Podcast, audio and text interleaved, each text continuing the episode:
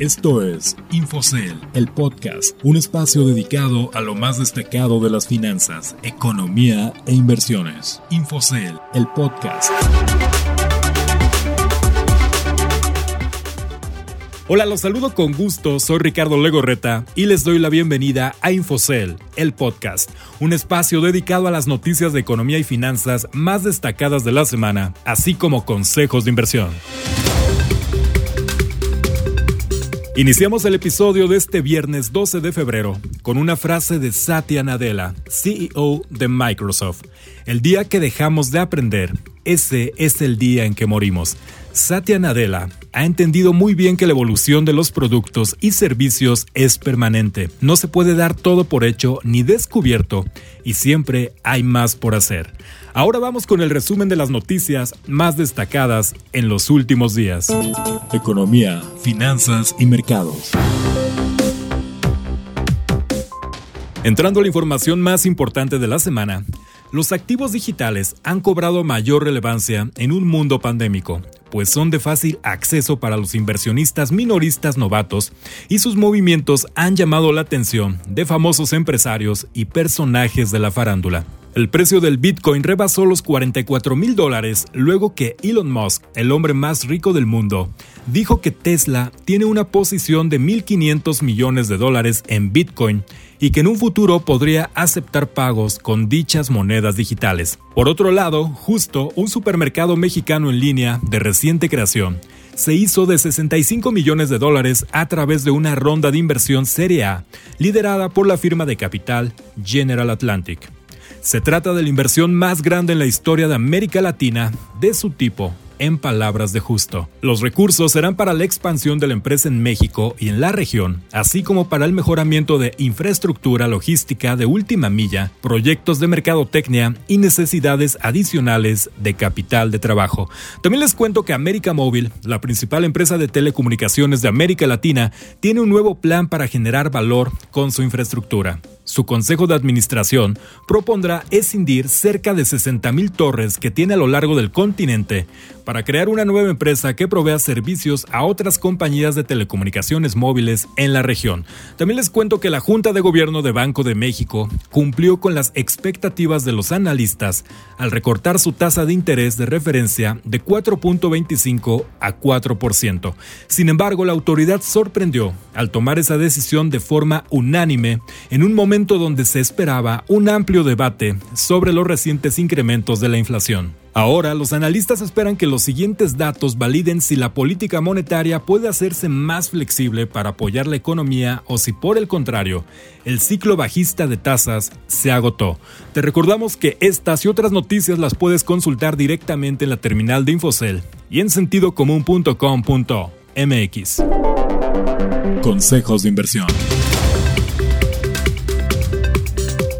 Llegó el momento del consejo de inversión, así que escuchemos lo que esta semana preparó Leonardo Vilchis, fundador de Bullground. Mis estimadas y estimados amigos de Infocel, les habla nuevamente Leonardo Vilchis, fundador de Bullground.mx. En el consejo de inversión de esta semana hablaremos de la baja en la euforia de las acciones de Reddit y el auge del Bitcoin como activo y refugio.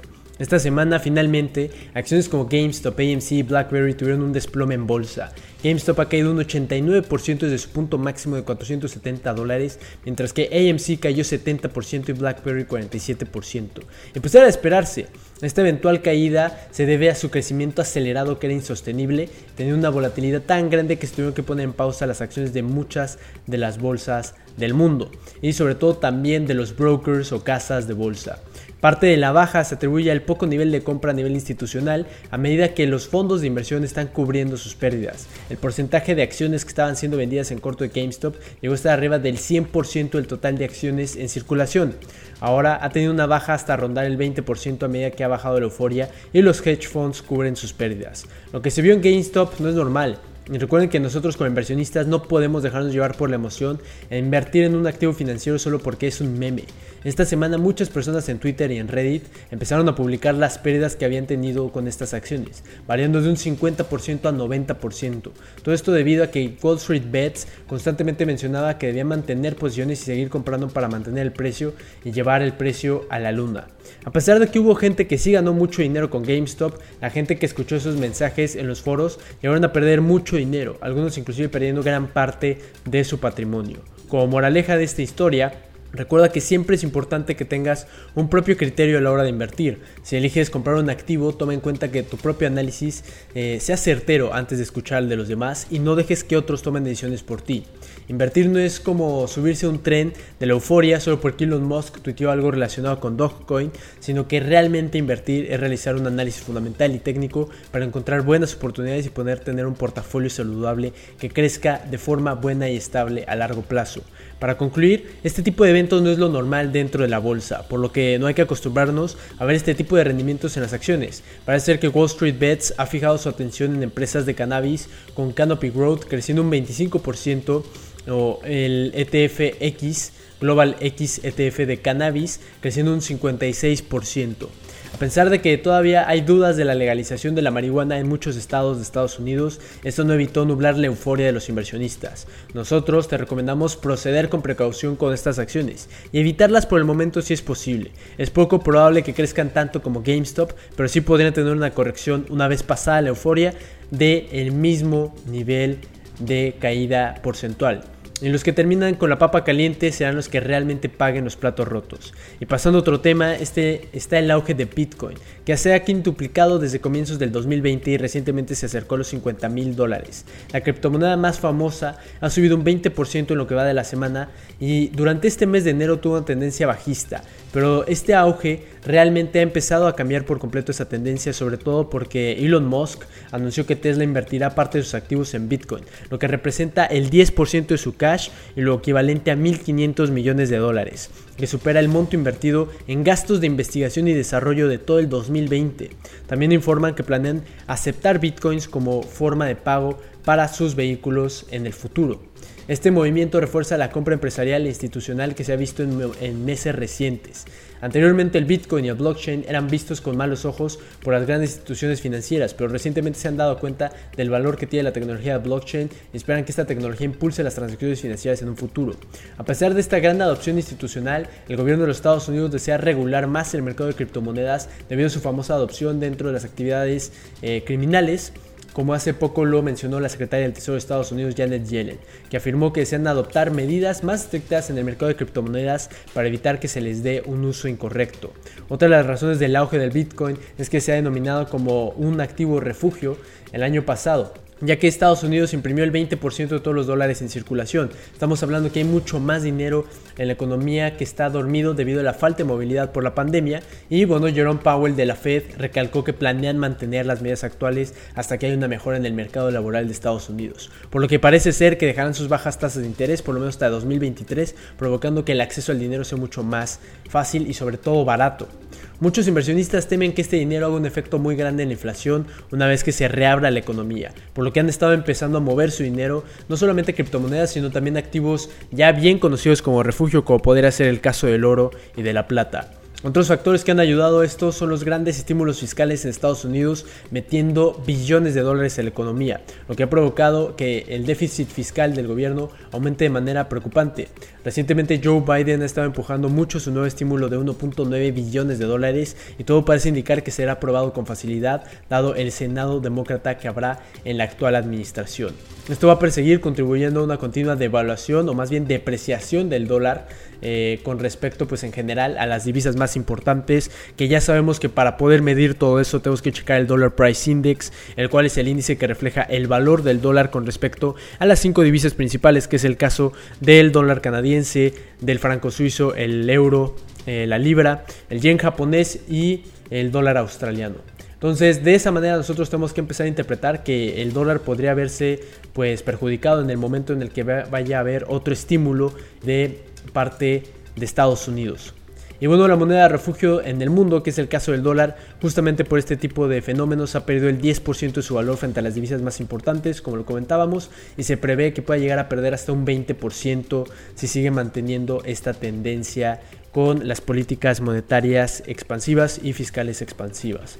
La realidad es que aún es muy temprano para saber qué efectos tendrá esta cantidad de dinero en la economía, ya que se espera que la inflación de las primeras señales hasta principios del 2022. Pero parece ser que los inversionistas prevén esto y están tratando de hacer cobertura con este tipo de activos, como es el caso de los metales preciosos como el oro, la plata, incluso también el cobre, ha tenido un repunte bastante interesante y pues bueno, como es el caso ahorita con la criptomoneda, el Bitcoin.